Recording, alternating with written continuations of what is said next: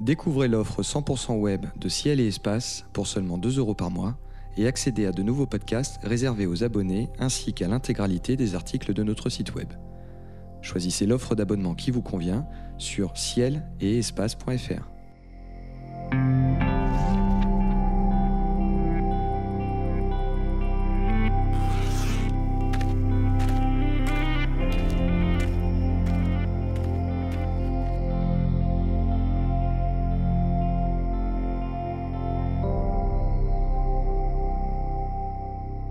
bienvenue sur Ciel et Espace Radio pour une nouvelle émission consacrée aux éphémérides. En compagnie de Jean-Luc Dauvergne et de Philippe Hénarejos, voici la liste des événements célestes que nous vous conseillons d'observer en ce mois d'octobre. La Lune brille d'une belle lumière cendrée le 6 et se présente comme une barque le 8. Toujours le 8, les étoiles filantes draconides sont à leur maximum. Saturne et la Lune se couchent ensemble le 14. La Lune gibbeuse est près de Mars le 18. Les Orionides zèbrent le ciel le 21 et Uranus est à l'opposition le 24 octobre. Nous détaillerons le phénomène de barque lunaire et indiquerons comment l'observer. Nous reviendrons sur les Orionides et l'opposition d'Uranus. Et comme chaque mois, Jean-Luc Dauvergne nous fera découvrir les pépites d'une constellation et nous révélera son coup de cœur. Mais j'accueille d'abord notre nouveau chroniqueur Philippe Hénarejos, rédacteur en chef de Ciel et Espace. Philippe, euh, chaque mois désormais, en plus de nous proposer en fin d'émission votre coup de cœur du mois, vous nous raconterez une petite histoire liée au programme Apollo à travers une observation de la Lune éventuellement. Alors vous connaissez cette aventure mieux que quiconque et je rappelle que nous allons fêter le cinquantenaire du premier pas sur la Lune l'été prochain. Pour votre première chronique, de quoi allez-vous nous parler? Alors bonjour, effectivement, euh, pour cette première chronique, en ce mois d'octobre, il était naturel que je vous parle de la première mission habitée du programme Apollo qui allait conduire les Américains sur la Lune en 1969. Alors en octobre 1968, donc il y a 50 ans, la gigantesque fusée lunaire Saturne V a volé seulement deux fois et la capsule Apollo aussi, mais sans personne à bord. Et surtout, c'est la première fois que les astronautes vont piloter cette capsule Apollo depuis le terrible accident qui avait coûté la vie à Gus Grissom, Ed White et Roger Chaffee le 27 janvier 1967 lors d'un entraînement au sol. Alors, euh, c'était à l'époque la mission Apollo 1. Euh, c'était un vrai traumatisme, ça a retardé le programme spatial. Apollo 7 revêt donc une importance particulière. Euh, surtout parce qu'il faut démontrer au cours de cette mission que le vaisseau, qui a été remanié plusieurs fois, peut rester dans l'espace pendant 10 jours, qui est la durée minimale estimée d'un voyage Terre-Lune. Et ce d'autant que la NASA a prévu immédiatement après, dès la fin de 1968, d'envoyer la mission Apollo 8 autour de la Lune. Alors pour cette mission Apollo 7, la NASA confie le commandement de l'équipage à l'un de ses plus fiables vétérans, Wally Schirra, euh, qui faisait partie avec Alan Shepard et John Glenn des sept premiers astronautes sélectionnés en 1959 dans le cadre du programme Mercury. C'était pour battre les Russes à l'époque. les Russes avaient gagné avec Gagarine. Euh, Shira, c'est donc à cette époque-là déjà une véritable institution. Il a fait deux vols spatiaux à bord d'une capsule Mercury, puis d'une capsule Gemini. C'est un très bon pilote, une valeur sûre. À ses côtés se trouvent donc deux novices, dont Hazel et Walter Cunningham. Et le 11 octobre 1968, la fusée Saturne 1B, une version plus petite de la fusée lunaire, expédie tout ce beau monde dans l'orbite terrestre. Alors le vol est parfait, les tests du vaisseau Apollo se déroulent bien, le moteur principal du module de service, le SPS pour Service Propulsion System, qui doit servir plus tard à la mise sur orbite lunaire et qui doit aussi servir à revenir vers la Terre, fonctionne sans faiblir, tout va bien. Mais, car il y a un mais, Wally Schirra a attrapé un rhume et il va le communiquer à ses trois coéquipiers. À cause de ça, en partie, il est d'une humeur massacrante. Il se plaint de la qualité de la nourriture à bord. Il refuse de changer le plan de vol pour effectuer certains tests demandés par le centre de contrôle à Houston. Il vocifère contre les ingénieurs. Bref, la diva est contrariée. Ses équipiers lui font écho, se montrant eux aussi peu aimables avec les contrôleurs de vol. La crise atteint son paroxysme quand au bout de dix jours d'une balade qui vire au chemin de croix, il faut bien le reconnaître, il faut faire les préparatifs pour revenir sur Terre. Moment-là, Chirac, qui a les oreilles bouchées, refuse tout simplement de mettre son casque et ses gants. Alors, euh, cela, lui est demandé par Houston expressément. On teste quand même un vaisseau tout neuf. On ne veut pas qu'une dépressurisation euh, pouvant toujours survenir lors d'une rentrée dans l'atmosphère ne tue les astronautes. Je rappelle au passage que c'est précisément ce qui arrivera aux trois cosmonautes russes de Soyuz 11 en 1971. Shira est si catégorique que Chris Kraft, le directeur du vol lui-même, doit prendre le micro pour lui parler directement. Ça ne se fait pas en fait. En, général, c'est un astronaute qui parle aux autres astronautes. On appelle ça le Capcom. Le Capcom cède le micro au directeur de vol qui lui parle, mais rien n'y fait. Euh, Shira ne veut pas changer d'avis. Le patron lui-même n'arrive pas à le faire changer d'avis. Alors à Houston, les contrôleurs de, vol blaguent à moitié en projetant de faire rentrer la capsule habitée et ces trois grognons dans un ouragan qui se trouvait à ce moment-là euh, sur Terre. Euh, Chris, Chris Kraft a une grande envie de le faire. Finalement, les trois astronautes rentrent sans problème et sans scaphandre. L'histoire retiendra qu'Apollo 7 a été un vol sans histoire. Sur le plan technique, c'est vrai, la route est toute ouverte pour Apollo 8. Sur le plan humain, c'est autre chose, comme on l'a compris. Shira annonce alors qu'il ne revolera plus. Cela tombe bien car à la NASA, on n'a pas goûté la rébellion et on n'envisage pas de faire voler ces trois-là à nouveau. Et les deux autres, Hazel et Cunningham, qui étaient pourtant promis un bel avenir lunaire, et ils auraient pu marcher sur la Lune, sont écartés pour toujours du moindre vol spatial. Ils n'auraient peut-être pas dû suivre la diva sur le terrain de la mauvaise humeur. Très bien, très intéressante chronique. Donc pas de rhume en orbite, c'est un peu la leçon de cette mission Apollo 7. Alors nous ne quittons pas la Lune avec la première observation que nous conseillons ce mois-ci. Une très belle lumière cendrée nous est promise le 6 octobre. Et deux jours plus tard, la Lune se présentera sous la forme d'une barque. Euh, Jean-Luc, vers quelle heure et dans quelle direction pourra-t-on profiter de ces spectacles? On est juste avant la nouvelle lune, donc ça se passe dans le ciel du matin à, l'aube, euh, en fin de nuit ou à l'aube. En tout cas, le 6, c'est plutôt en fin de nuit. À la fin de nuit, on va pouvoir voir la lumière cendrée de la lune avec un beau croissant.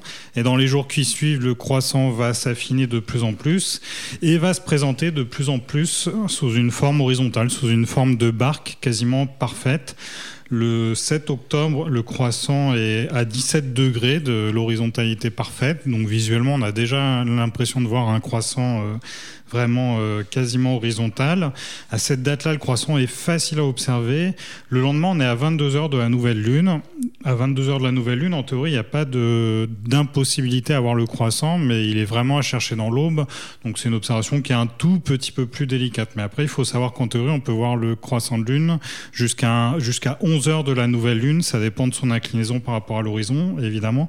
Mais là, si le croissant se présente sous une forme de barque, euh, c'est que le Soleil se trouve juste à la verticale en dessous donc c'est vraiment la situation idéale pour le voir le plus tardivement possible, donc à 22 heures, pas de problème.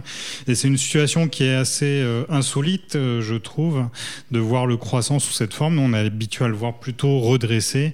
Le voir euh, sous une forme de barque, c'est plutôt quelque chose qu'on voit euh, dans les latitudes subtropicales. Euh, et en fait, c'est un peu la conjonction à la fois du fait que la Lune soit pas exactement dans le même plan que la Terre. L'orbite de la Lune est inclinée de 5 degrés. Et on a cette configuration-là à cette saison d'avoir la ligne de l'écliptique au-dessus duquel est la Lune qui est elle aussi très redressée. Donc les, les deux cumulés, en fait, ça permet de voir la Lune exactement à la verticale du Soleil, le 6 le croissant est à seulement 4 degrés de l'horizontale. Donc là, visuellement, l'effet est parfait. 4 degrés, c'est à peu près indécernable.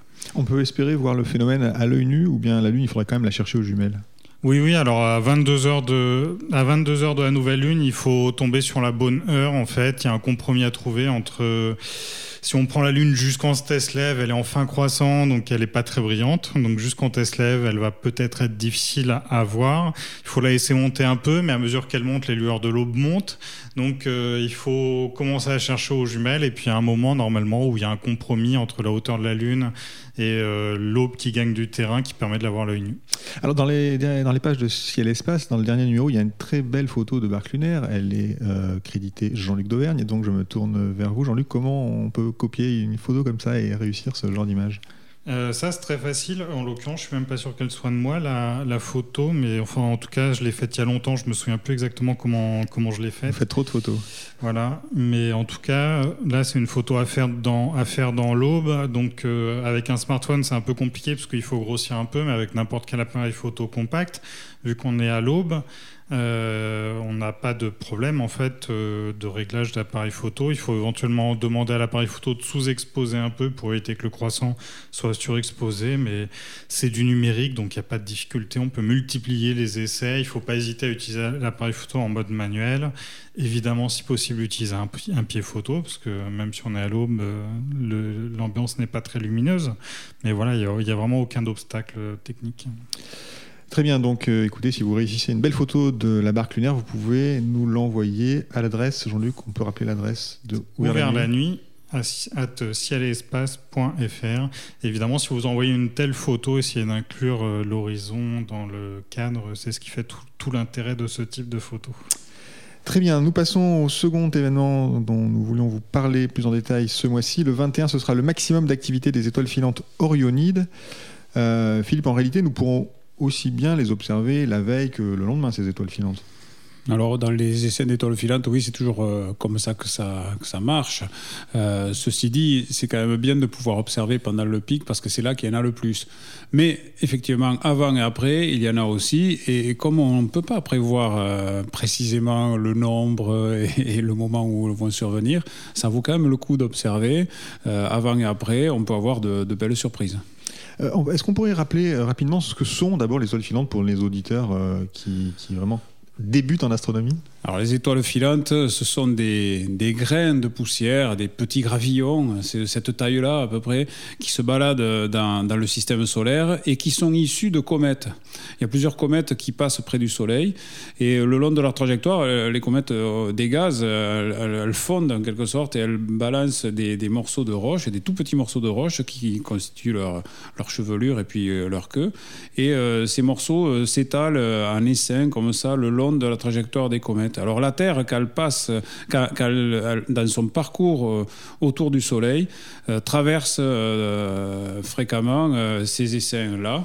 Et quand c'est le cas, avec la vitesse cumulée de la Terre et de ces petits gravillons, quand, ces gravillons rentrent, entrent dans l'atmosphère terrestre, ils sont échauffés terriblement et au point qu'ils deviennent lumineux et ils se désintègrent. Et donc c'est pour ça qu'on voit euh, ces étoiles filantes euh, de manière euh, très éphémère. Ça dure deux secondes pour les plus petites. Alors quand c'est plus gros, c'est plus lumineux, ça dure plus longtemps, ça peut laisser une une traînée persistance, mais, mais, en fait, ça n'a de nom d'étoile que, enfin, que l'aspect, finalement. C'est une étoile qui file, mais en réalité, ce sont des, des cailloux tombants. Donc rien à voir avec les étoiles. Alors celles-ci sont, sont particulières puisqu'elles sont liées à une, à une, une comète, oui, très, très connue.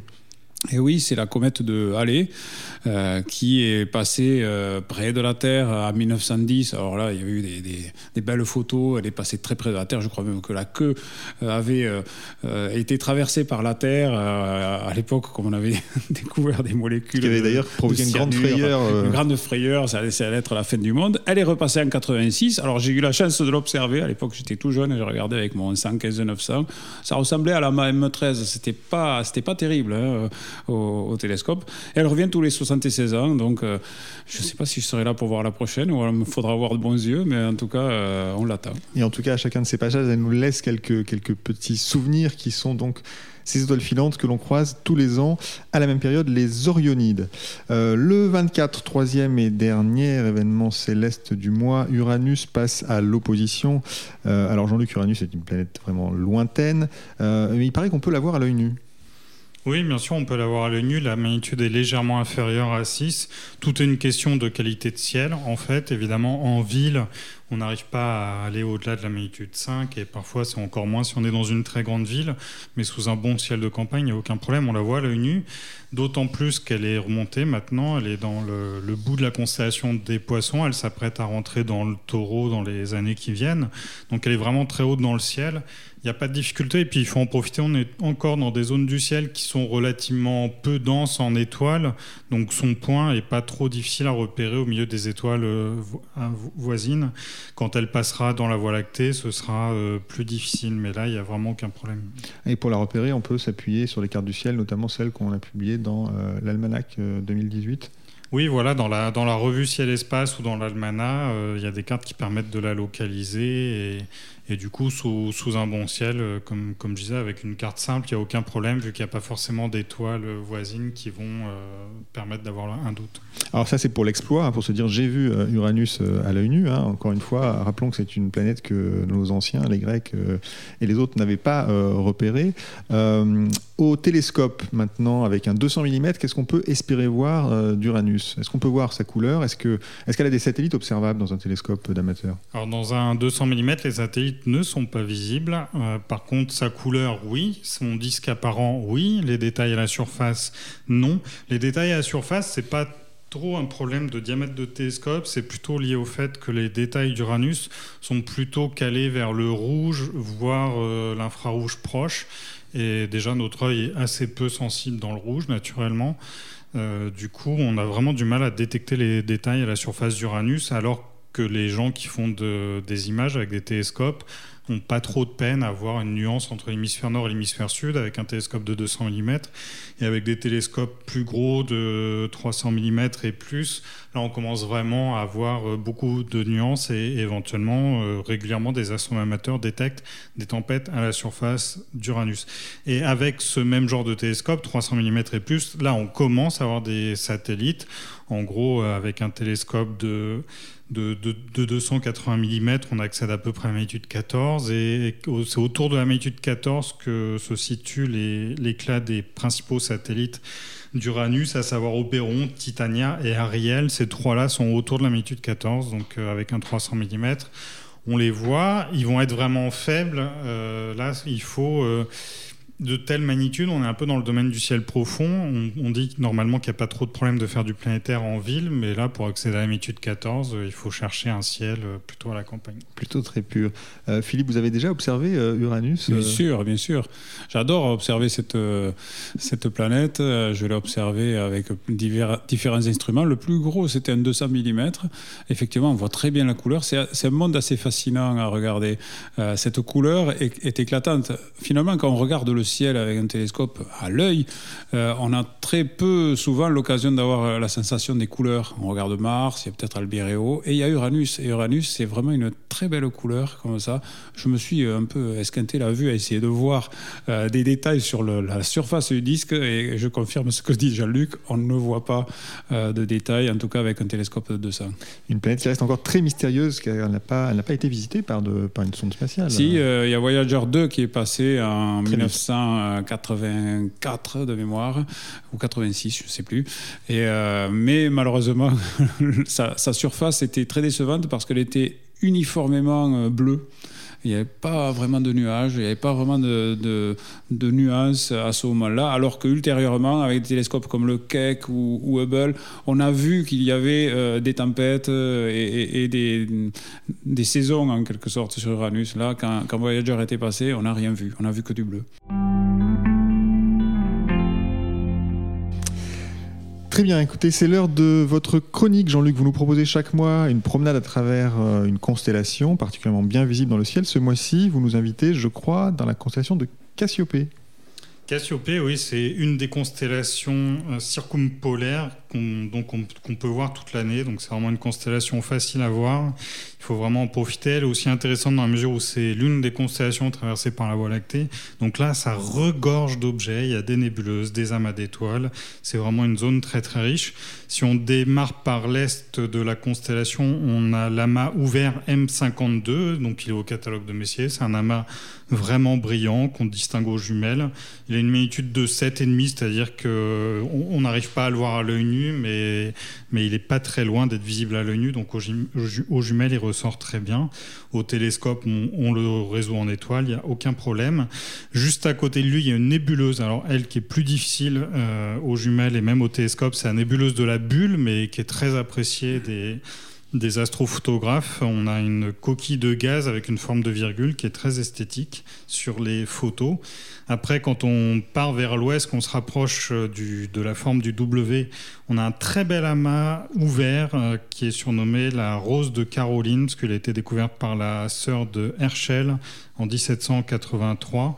C'est aussi un très bel amas ouvert. C'est presque étonnant qu'il ne soit pas dans le catalogue de Messier, puisqu'il est de magnitude 6,7, donc c'est encore plus brillant que M52. Et avec un télescope de 200 mm, on peut voir quelques centaines d'étoiles à l'intérieur. Donc c'est un objet très dense, très très esthétique. Après, en continuant vers l'ouest, mais en, se rapprochant du bas de la constellation, on a alors un objet qui est, difficile, mais qui est très amusant. C'est un, duo de galaxies qui s'appelle NGC 147 et 185. C'est plutôt une cible pour les photographes, mais surtout, ce qui est très drôle, c'est que ce sont des galaxies satellites de la galaxie d'Andromède. Et angulairement, dans le ciel, euh, on est, on est proche, le bas de Cassiopée est très proche de la constellation d'Andromède, de fait, mais angulairement, il y a plusieurs degrés qui séparent ces deux galaxies de la galaxie d'Andromède.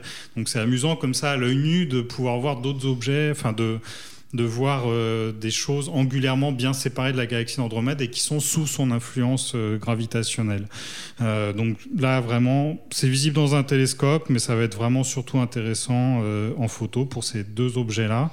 Ensuite, toujours en photo, quand on remonte du coup vraiment à, l'intérieur du W de Cassiopée, là, on a NGC 281. Là, c'est pareil, c'est un chouchou des astrophotographes. C'est surnommé la nébuleuse Pac-Man parce qu'elle a une forme bien ronde avec une, forme de Pac-Man, de l'objet du petit bonhomme des jeux vidéo. Euh, ensuite, à très près de l'une des étoiles brillantes du W de Cassiopée, on a M103. Donc là, on est dans le catalogue de Messier. C'est de nouveau un amas ouvert, très brillant, avec de belles étoiles rouges à l'intérieur.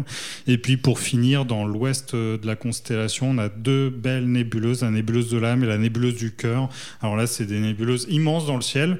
Dans les instruments, ça n'a pas vraiment d'intérêt parce que c'est des objets qui sont tellement dilués. C'est un peu comme Nord America, c'est des nébuleuses euh, qui sont faciles, très faciles en photo, mais en fait, à l'œil, elles sont tellement étalées dans le ciel qu'on a du mal à, les voir. Par contre, c'est vraiment deux objets, pareils, deux cibles fétiches pour les photographes. Là, si on pose un pied photo avec un bon appareil photo euh, et un objectif de 50 mm, on les voit tellement elles sont grandes dans le ciel. Avec, une, avec un temps de pause de plusieurs secondes quand même. Oui, mais en, en 30 secondes, si on a un bon ciel et un appareil photo modifié pour l'astronomie, on les voit. Donc c'est vraiment des nébuleuses faciles.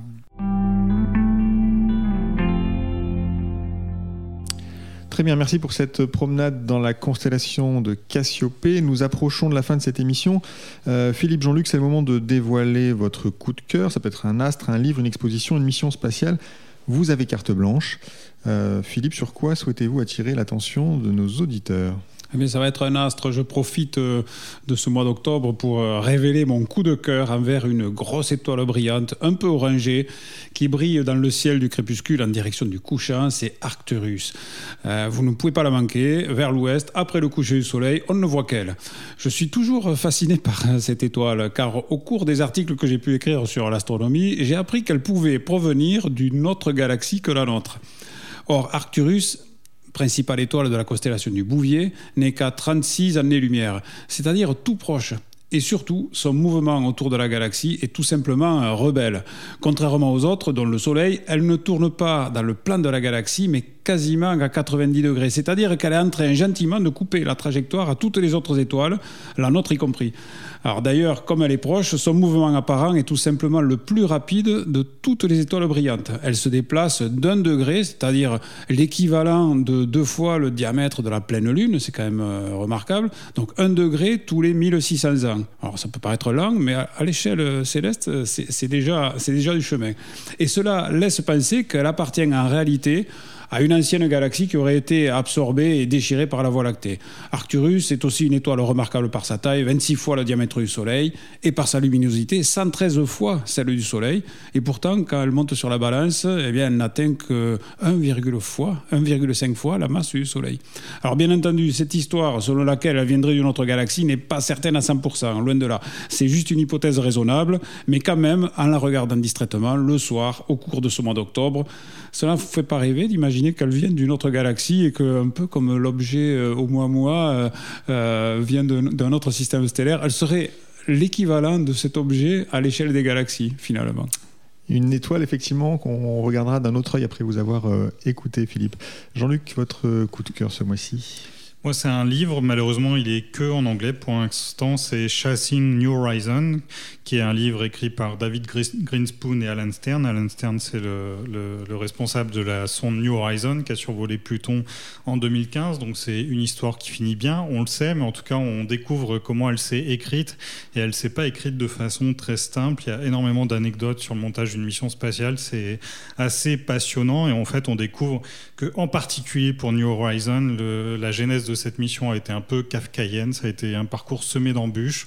On découvre aussi une chose amusante, c'est qu'à l'époque des sondes voyageurs, la NASA avait la possibilité de faire ce qu'on surnomme le grand tour. C'est une configuration des planètes qui arrive euh, peut-être qu'une fois tous les 200 ans ou les 250 ans et qui permet d'aller visiter toutes les planètes extérieures du système solaire en une fois.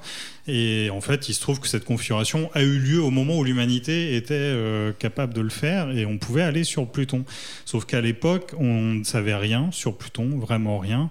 Euh, par contre, on savait qu'il y avait une atmosphère autour de Titan. Et en fait, Voyager 2, sa trajectoire, du coup, a été légèrement déviée pour se rapprocher de Titan, voir Titan d'un peu plus près, et ce qui permettait pas ensuite d'aller sur euh, Pluton. Donc en fait, euh, on aurait pu, euh, on aurait pu découvrir Pluton à la fin des années 80 ou au début des années 90 après le survol de Neptune, et en fait, on n'a pas eu cette chance. Il a fallu attendre 25 ans de plus, et c'est un peu le, dernier cara pour Pluton, parce qu'en fait, Pluton est en train de s'éloigner du Soleil actuellement, et en fait, son atmosphère va retomber au sol, on le sait. Et en fait, il y avait vraiment cette, euh, ce timing qui tournait en fait, et le, timing a été très serré pour lancer la sonde au bon moment et pour pouvoir voir un maximum de la surface de Pluton, pouvoir voir son atmosphère, etc. Et il y a eu vraiment, euh, oui, ils ont eu vraiment tous les ennuis possibles et imaginables, avec notamment une rivalité entre l'université John Hopkins et le Jet Propulsion Laboratory. Normalement, les missions vers l'extérieur du système solaire euh, sont toutes confiées au Jet Propulsion Laboratory. C'est lui qui emporte à chaque fois les appels d'offres. Et là, pour une fois, ce n'est pas le Jet Propulsion Laboratory qui a obtenu l'appel d'offres, mais l'université John Hopkins. Et derrière, le Jet Propulsion Laboratory a tout fait pour euh, mettre des bâtons dans les roues de l'université John Hopkins. Donc ça, ça fait une histoire assez, euh, assez palpitante. Il n'y a pas de mort, euh, il y a du suspense, ça se finit bien à la fin. Il n'y a pas de mort, mais il y a des bons croche-pieds. Très bien, donc on lira ce livre, euh, enfin quand il sera publié en français, euh, on fait un appel donc aux éditeurs francophones pour traduire oui, ce si livre. vous lisez l'anglais, c'est assez facile à lire et, et en tout cas on peut l'acheter facilement sur Internet. Très bien, merci messieurs. Les éphémérides de Ciel Espace Radio sont terminées pour ce mois-ci. Merci Philippe Hénarejos et Jean-Luc Dauvergne pour vos conseils d'observation. Merci à Nicolas Franco qui réalise cette émission. Elle était présentée comme chaque mois par David Fossé. Bonnes observations à tous. N'oubliez pas de reculer vos montres d'une heure le 28 octobre et rendez-vous au mois de novembre.